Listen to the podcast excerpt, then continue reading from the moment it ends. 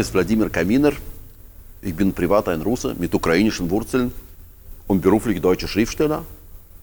Die Faszination des Autos habe ich erst sehr spät entdeckt durch die Zeitschrift Ramp. Der Chefredakteur Michael Köckritz wollte mich mit meinen Geschichten in jeder Ausgabe haben. Dabei konnte ich damals noch gar nicht Auto fahren, ich hatte keinen Führerschein. Das ist egal, meinte Michael. Dann kannst du ja vom Beifahrersitz berichten, wie du die Welt des Autos erlebst. Für ihn zählte nur der größere Blick. Nach sechs Ausgaben hatte ich dann auch den Führerschein. Seitdem bin ich unterwegs mit dem Auto zu Menschen, Orten, Ereignissen. Das Auto ist nicht nur ein Transportmittel, inzwischen ist das auch zu einem Rückzugsort, zu einem zweiten Zuhause geworden, wo Menschen träumen, nachdenken, die Welt aus der Distanz betrachten können. Unterwegs zu Menschen und Orten entstehen Geschichten. Diese Geschichten erzähle ich in meinem Podcast. Heute treffe ich hier in Garching bei München den CEO-Chef von BMW M, Frank van Meel, anlässlich des 50. Geburtstags BMW M.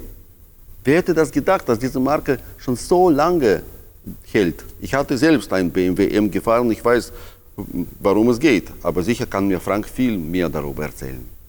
Frank, ich gratuliere erstmal zum Jubiläum 50 Jahre BMW M. Wofür steht das M eigentlich? Äh, das M steht natürlich für Motorsport, aber auch für Emotion, wenn man so will. Also M steht seit 50 Jahren eigentlich für Motorsport und auch Motorsport in hm. Serienfahrzeugen.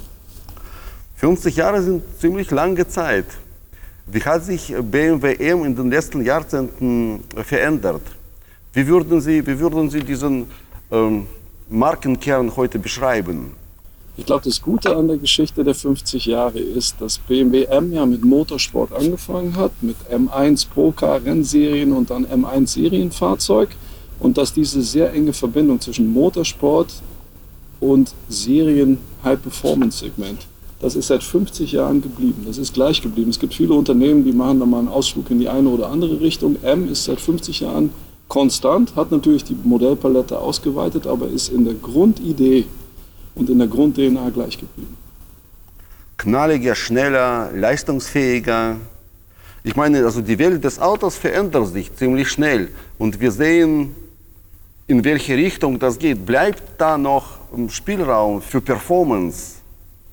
Für Sportlichkeit? Also ich glaube, das, was man spürt bei den Fahrzeugen, das, was die Emotion auslöst, das ist ja eigentlich das Geheimnis. Und da, da kommt ja das Thema Motorsport her, aus diesem Thema Präzision, Dynamik, Agilität. Wo ja. man sagt, ich setze mich rein, das ist wie ein Maßanzug. Und ähm, bis zu den Anfängen von M äh, in den 70er, 80ern war es ja immer die Frage, entweder kaufst du dir ein Sportauto, ein Sportfahrzeug, ein Sportwagen oder ein Serienauto. Ja, aber ein Serienauto war mehr oder weniger wie ein Schiff und ein Sportfahrzeug war wie ein Sportfahrzeug. Und M war ja der Erste, der gesagt hat, das muss kein Widerspruch sein. Ich nehme einfach diese, diese Motorsport-DNA, diese Präzision, Agilität, Dynamik und, und setze sie ein Serienfahrzeug um auf Rennfahrzeug. Es sieht zwar aus wie ein Serienfahrzeug, aber es fährt wie ein Motorsportfahrzeug. Und das Rezept ist eigentlich das, was die Emotion ausmacht und das, was die, die Fan-Community, die mittlerweile riesig ist, äh, die über 50 Jahre gewachsen ist, auch ausmacht und verlangt. Und da ist es auch egal, was die Zukunft bringt. Die wird neue Technologien bringen, aber das Versprechen von M und dieses emotionale Gefühl und diese DNA und dieser M-Smile, den man im Gesicht hat, wenn man aussteigt, der wird bleiben. Also kann M eigentlich auch für Mutante stehen. Ja, das ist, das ist der, der Anspruch, beides zu haben. Also die, das legere Auto und, und das sportliche. Alles in einem. M löst die Konflikte auf und bringt dir das Thema Motorsport ähm, auch in Fahrzeugen, die möglicherweise gar nicht so extrem aussehen. Und wenn Sie jetzt in die Vergangenheit blicken und so einen ganz großen Bogen aus der Vergangenheit in die Zukunft äh, schlagen würden, in welche Richtung entwickelt sich die Marke? Ich glaube, die Marke, und das ist wichtig, die, der Markenkern wird gleich bleiben. Also wir sind 50 Jahre unserem Markenkern treu geblieben und wir werden auch die nächsten 50 Jahre dem Markenkern treu bleiben. Was sich natürlich ändern wird, ist die Technologie. Die wird in den nächsten 50 Jahren definitiv anders aussehen als heute. Wobei man auch sagen muss, in den letzten 50 Jahren sah sie auch immer schon unterschiedlich aus, weil ein M3 hat angefangen mit einem Vierzylindermotor, dann Sechszylinder, dann Achtzylinder Hochdrehzahl, alles Saugermotore, dann Sechszylinder Turbomotor und jedes Mal war der Aufschrei riesig. Ist das noch ein M? Und jeder ist das Auto gefahren und hat gesagt, er fährt ja wie ein M und fährt sogar besser als sein eigener Vorgänger. Und deshalb wird es auch in Zukunft so bleiben, auch wenn die Antriebe sich auch in Zukunft weiterhin ändern werden. Zurzeit scheinen mir alle Entwicklungen in der Automobilbranche darauf hinzuwirken, ähm, immer neue Verbote zu schaffen, was man nicht darf. Ach, soll, als ob alle Autos in der Zukunft wie gleich hm, aussehen sollen. Diese, diese Elektrifizierung, die jetzt gerade das Modewort ist und durch, durch alle Marken irgendwie durchschlägt. Wie gehen Sie damit um? Also ich glaube, wichtig ist die innere Einstellung, die auch jeder bei der M hat, bei der M GmbH, ist dieses Thema, wir haben keine roten Linien, wir sehen nur Horizonte. Für uns sind, äh, ist Regulatorik wie eine BOP, eine Balance of Performance im Motorsport. Da gibt es auch immer neue Regelwerke. Und jetzt ist die Herausforderung, darauf basierend wieder was Neues zu schaffen, das besser ist als das, was man vorher hatte. Also ist eigentlich Regulatorik keine Bedrohung, sondern ist eine Herausforderung. Ja. Das ist im Motorsport so und das ist auch bei den Serienfahrzeugen so. Was, wie soll ich mir ein Elektrofahrzeug in Serie M vorstellen? Erstmal rückwärts gedacht, dass es so fährt wie ein M. Das ist das, das Kernthema. Sie werden einsteigen in das Auto und sagen, ja, ist ja klar, so muss ein M fahren. Und ach ja, der ist ja elektrisch. Das wird das Endergebnis sein. Natürlich ist der Weg dorthin noch eine Weile hin, weil man merkt es ja auch im Motorsport, es ist im Moment ja noch nicht möglich, Langstrecken-Motorsport elektrifiziert zu machen. Und das ist genau die Herausforderung, an der wir ja auch heute schon arbeiten, zu gucken, wie sieht das eigentlich aus, wie kann man das eigentlich machen in Zukunft, dass man sowohl im Motorsport wie auch im High-Performance-Segment rein elektrisch fährt. Das ist eine große Herausforderung. Das Auto wird nicht unbedingt leichter durch diesen Elektromotor. Es viel, ändert sich vieles, glaube ich, gerade bei der Motorisierung, bei, bei solchen Fahrzeugen, die auf auf Motorisierung äh, setzen. Da passiert jetzt vieles, meinen Sie, ja? Da passiert wahnsinnig viel, muss man schon sagen. Die, die Fortschritte sind riesig und natürlich sind die Herausforderungen auch sehr groß, weil das Thema Gewicht ist eine große Herausforderung. Auch dieses Thema Leistungsgewicht, also wie viel Energie kriege ich eigentlich in, in Hochvoltspeicher rein, die ich auch brauche auf der Rennstrecke, nicht nur für Reichweite, sondern auch Performance. Das sind alles Herausforderungen, da wird mit Hochdruck dran gearbeitet, die sind noch nicht fertig, deshalb gibt es auch noch keine Hoch, also keine High-Performance-Fahrzeuge rein elektrisch. Wo es aber schon welche gibt, ist auf dem Performance-Segment. Weil es gibt schon M-Performance-Automobile, wo wir sagen, da kriegen wir das schon hin mit dem Anspruch, ich will kein Racing auf der Rennstrecke machen, aber ich will quasi ein Serienfahrzeug, das schon deutlich stärker ist vom Antrieb und straffer vom Fahrwerk, aber nicht so extrem Motorsport äh, ausgeprägt, wie zum Beispiel ein i4 M50 oder ein iX M60. Die Fahrzeuge gibt es ja jetzt schon, mit denen sind wir gerade auf den Markt gekommen und die Kundenresonanz ist, ist riesig. Also da funktioniert es schon. Ich weiß, dass, dass BMW mit, mit vielen Modellen daran arbeitet, um diese Elektrifizierung, eine noch nicht ausgereifte Technologie im Grunde genommen voranzutreiben. Ich glaube, vielleicht gerade bei solchen Modellen wie M, wo die Ansprüche schon viel höher sind, ja, ähm, kann, es, kann es dazu führen, dass diese Technologie auch im Allgemeinen schneller vorankommt diese Elektrifizierung? Das passiert zum Teil jetzt schon, man sieht es nur noch nicht, weil wir im Moment uns ja schon Gedanken machen und auch aktiv daran arbeiten, wie könnte ein elektrifizierter M der Zukunft aussehen. Und da gucken wir uns natürlich verschiedene Konzepte an, was Hochvoltspeicher, E-Maschinen angeht, Kühlungskonzepte und so weiter. Und Themen, die wir da lernen, lassen wir auch einfließen in die Serienentwicklung bei der BMW Group äh, für Elektrifizierung der Zukunft. Das heißt, vieles von dem, was wir jetzt gerade lernen, wo wir sagen, okay, das sind schon Schritte nach vorne. Wir sind noch nicht am Ziel, aber wir sind schon einen Schritt weiter. Als Spin-off landet bereits in, in, in der Elektrifizierung, die wir in den nächsten Jahren sehen werden. Das wird bestimmt ein super cooles Fahrzeug sein. Ich bin, ich bin selbst ähm, ein Jahr lang unterwegs gewesen mit einem M4. Also ich weiß ein bisschen, wovon ich spreche. Ich kann es mir durchaus vorstellen. Aber das wird schon, das ist wie ein Hollywood-Film im Grunde genommen. Dieses Fahrzeug. Ich habe sie oft in den Filmen gesehen. Also Hollywood-Filme nehmen gerne ähm, BMW-Modelle ähm, für, für ihre ähm, Filmaufnahmen. Also viele, viele Autos sind, äh, haben eine große schauspielerische Karriere gemacht. Richtig. Das passt auch gut zusammen, weil wenn man sich die Filme anguckt, wo die Autos drin sind, jetzt egal ob Lethal Weapon, Mission Impossible, James Bond, egal welche Filme, es sind immer Filme, da geht es um maximale Emotionen und Adrenalin und das ist ja genau das, was unsere Autos auch vermitteln. Von daher passt das ganz gut zusammen. Und wenn man dann noch äh, Schauspieler hat, wie, wie Tom Cruise zum Beispiel, der auch noch M-Fan selber ist, äh, auch privat. Und, und, auch privat und teilweise auch äh, se seine Stunts in den Autos selber fährt, weil er einfach Spaß dran hat und weil das Auto ihm Spaß macht, dann ist es natürlich extra cool. Frank, ich muss Sie über Nachhaltigkeit fragen, weil heutzutage geht nichts um, ohne Nachhaltigkeit. Mhm. Wie schafft es BMW M nachhaltig zu bleiben? Ich glaube, Nachhaltigkeit ist ja kein neues Thema. Es ist jetzt gerade sehr stark im Vordergrund stehend, aber Nachhaltigkeit war schon immer ein Thema. Warum? Es gibt bei Nachhaltigkeit einmal das Thema, wie gehe ich mit Ressourcen um, also mit Energie. Das ist einmal ein Verbrauchsthema. Wenn man sich anguckt, in den 70er Jahren gab es ja so Big Block Sportfahrzeuge, die 20, 30 Liter Sprit verbraucht haben. Mit einem heutigen M3 kann man äh, im Realverbrauch unter 10 Litern fahren. Das ist schon mal ein Riesenfortschritt gegenüber dem, wo man hergekommen ist. Gleichzeitig ist es aber so, dass ähm, das Thema Effizienz nicht nur am Antrieb hängt, sondern auch an Aerodynamik, an Leichtbauthemen. Man denke nur an Carbondächern und so weiter. All die Leichtbauthemen, die man bei M auch sieht. Auch das war in der Vergangenheit immer schon ein Thema in Richtung Nachhaltigkeit, Gewicht rausnehmen, Aerodynamik optimieren, Verbrauch optimieren im Antriebsstrang. Und was jetzt noch dazu kommt, sind natürlich nachhaltige Materialien.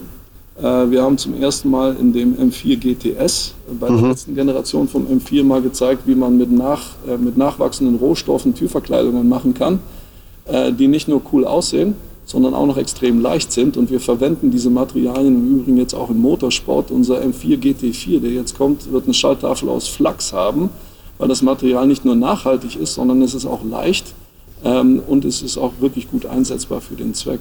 Unsere Kunden erwarten, glaube ich, auch, dass wir dieses Thema Nachhaltigkeit einfach umsetzen. Das ist ja jetzt nicht die Frage, macht ihr das oder macht ihr das nicht. Die erwarten, dass wir das tun und deshalb arbeiten wir da auch aktiv dran.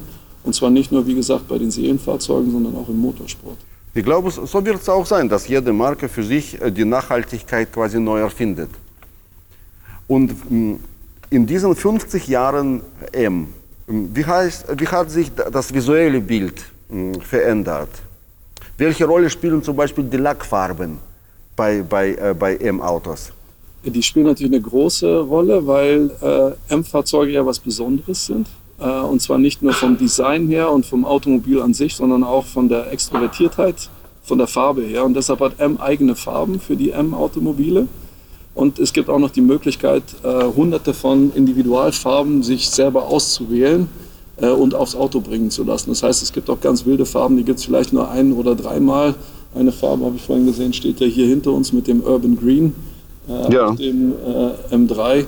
Das ist auch eine sehr schicke Farbe. Ja. Dieses Olivgrün ist eine Individualfarbe. Das heißt, man kann sein, sein M nicht nur mit den ab Serie schon verfügbaren spezifischen M-Farben individualisieren, sondern sogar darüber hinaus mit noch vielen hunderten weiteren Farben. Also das ist schon eine sehr relevante Thematik und man sieht auch, wenn man auf Instagram oder auf anderen Medien mal guckt, was gepostet wird, da sieht man immer tolle Farbenbeispiele ja. auf Autos, wo die Leute auch richtig stolz sind, dass das ihr individuelles, sehr besonderes Fahrzeug ist. Das ist wirklich eine besondere Farbe, also die gefällt mir gut. Passt auch in unsere Zeit. Frank, wie sieht die Zukunft von BMW M aus? Wie wird Luxus definiert bei BMW M? Also ich glaube, Luxus ist einer der schwierigsten Begriffe zum Definieren. Was ist eigentlich Luxus? Weil Luxus hat viele verschiedene äh, Facetten. Erstmal ist Luxus steht für was Besonderes, was Begehrenswertes. Ja. Ähm, es steht natürlich auch für etwas, das einen emotional berührt. Also ähm, es sollte auch irgendwie eine emotionale Sinnhaftigkeit haben, dass man sagt, okay, das, dieser Luxus stellt da ähm, etwas Mutiges, etwas, ähm, was es so nicht gegeben hat bislang. Ähm, es erzählt auch eine Geschichte. Also ja. Es braucht auch eine Geschichte. Ich kann nicht sagen, okay, hier ist was, das ist jetzt Luxus. Dann sage ich, warum sollte es Luxus sein? Was ist die Geschichte dazu? Hat es ein Heritage? Ja. Äh, das ist auch ein wichtiges Thema. Und das ist natürlich bei M mit 50 Jahre Historie, wo man auch geradlinig äh, die 50 Jahre beschritten hat, sehr wichtig und, und sehr gut vorhanden. Ähm, es sollte auch die Sinne schmeicheln. Also ich, ich, ich leiste mir ja Luxus, weil ich mich entweder damit belohnen möchte oder gern damit gesehen werde. Mhm. Und es sollte was Schönes sein. Ähm, und natürlich sollte es auch eine besondere Ausprägung haben. Es sollte was mit Craftsmanship zu tun haben oder äh, mit Liebe zum Detail. Also all das in Summe ist eigentlich so eine, so eine Beschreibung von einem Luxusgut, weshalb man das auch sieht als Luxus. Und ja, wenn ich mir die ganzen Begriffe anschaue, dann erfüllt M ja all diese Bedingungen. Also es, hat eine, es erzählt eine Geschichte, es schmeichelt die Sinne, äh, es ist extrem emotional berührend. Jetzt kann man sagen, ist das mutig oder ist das Überlegenheit oder was, was strahlt es aus? Jeder interpretiert da was anderes rein, aber jeder interpretiert da was Besonderes rein. Und dieses Besondere ist eigentlich das, was genau Luxus ausmacht. Also ja, steht ja. in dem Sinne für ja. Luxus. Und, und, mit welchen Mitteln transportieren Sie dann den Gedanken, diesen Luxusgedanken ähm, im Fahrzeug?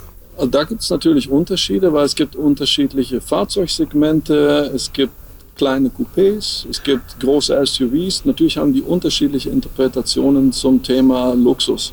Ein M2 hat eine andere Interpretation von Luxus als der jetzt kommende XM, der das andere Extrem ist mit extrovertiertem Lifestyle und, und, ähm, und Luxus.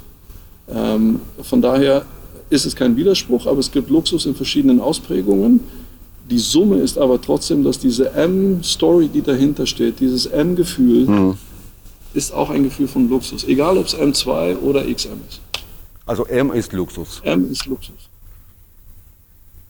Ich sehe große Zukunft für die Marke. Was, was meinen Sie? Hm, wie wird sich das jetzt entwickeln, BMW M, in den nächsten Jahren? Was, was ähm, erwartet uns? Was sind die Pläne? Äh, das möchte immer jeder von mir wissen, aber dann müsste ich wie James Bond sagen, ich kann dir das erzählen, aber danach müsste ich dich erschießen. Ähm, trotzdem kann man natürlich sagen, das, was wir in der Vergangenheit gemacht haben, ist, dass wir M schon sehr, also die High-Performance-Varianten sehr begrenzt gehalten haben. Also was wir nicht machen, ist von jedem Auto ein M High-Performance-Automobil machen. Nur weil es dieses Auto gibt und man sagt, ich könnte ja auch mal eins versuchen. Ja. Sondern wir machen wirklich die High-Performance-M-Automobile nur von den Fahrzeugen, wo wir sagen, da gehört es auch genau hin. Äh, von daher wird es da auch nicht so sein, dass wir M auf der High-Performance-Seite jetzt großartig erweitern werden, sondern das wird mehr oder weniger so bleiben, wie es heute ist. Ein bisschen anders ist es auf der M-Performance-Seite, da wo die Leute sagen, also M ist mir too much, aber ich möchte schon gern ein bisschen mehr Anschärfung, ein bisschen mehr Würze in dem Serienfahrzeug, wo wir über die M-Performance-Fahrzeuge sagen, okay, angeschärfter Antrieb, angeschärftes Fahrwerk und da äh, ist schon noch Wachstum da, dass man sagt, weil auch da die Nachfrage und das Bedürfnis sehr hoch ist nach mehr Automobilen. Trotzdem wird in Zukunft auch die Überlegung sein, wie viele Varianten brauche ich denn? Das ist eine Grundsatzfrage in der Automobilindustrie und der werden wir uns natürlich da auch stellen müssen. Wie wird sich visuell die Marke verändern? Zum Beispiel, also, äh, Sie haben gesagt, Sie arbeiten an einem hm, E-Fahrzeug, nach, nach einem BMW M mit Elektromotor. Mhm. Für mich sehen viele Elektroautos von den, äh, von den anderen Firmen immer mehr nach einer Streichholzschachtel aus. Also das äh, irgendwie mh, hm, gehört eine gewisse Demut dazu. Und Demut kann ich bei M zum Beispiel mir nicht vorstellen. Ähm, also Demut passt trotzdem auch zu M, weil wir auch eine demütige Marke sind. Wir haben schon Respekt vor vielen Sachen, aber man muss natürlich sagen, für uns ist die Logik Form follows Function kommend aus dem Motorsport relativ einfach, weil es ist jetzt auch wurscht, ob ich fast ein Kilowatt Leistung produziere aus einer E-Maschine oder aus einem Verbrenner, ich muss es kühlen. So, das heißt, ähm, und ich brauche die richtige Aerodynamik, das heißt, kommend aus dem Motorsport ist eigentlich schon die Grund-DNA auch des Designs eines Ms ja. in Zukunft, auch wenn er elektrisch ist, vorgegeben. Es wird nicht so sein, dass Autos aussehen wie Streichhölzer, weil das ist kein Motorsport und das geht auch nicht. Da habe ich nicht genug Kühlfläche, da habe ich nicht genug Downforce, es geht, das geht nicht. Also von daher. Also Sie werden schon bleiben, soll Natürlich, ja. weil wir, wie gesagt, aus dem Motorsport kommen. Und damit ist die Logik zum Glück für uns relativ einfach. Äh, Form follows Function. Da bin ich ja beruhigt. Äh, Frank, ich wünsche Ihnen viel Erfolg. Dankeschön. Dankeschön. Und danke fürs Interview.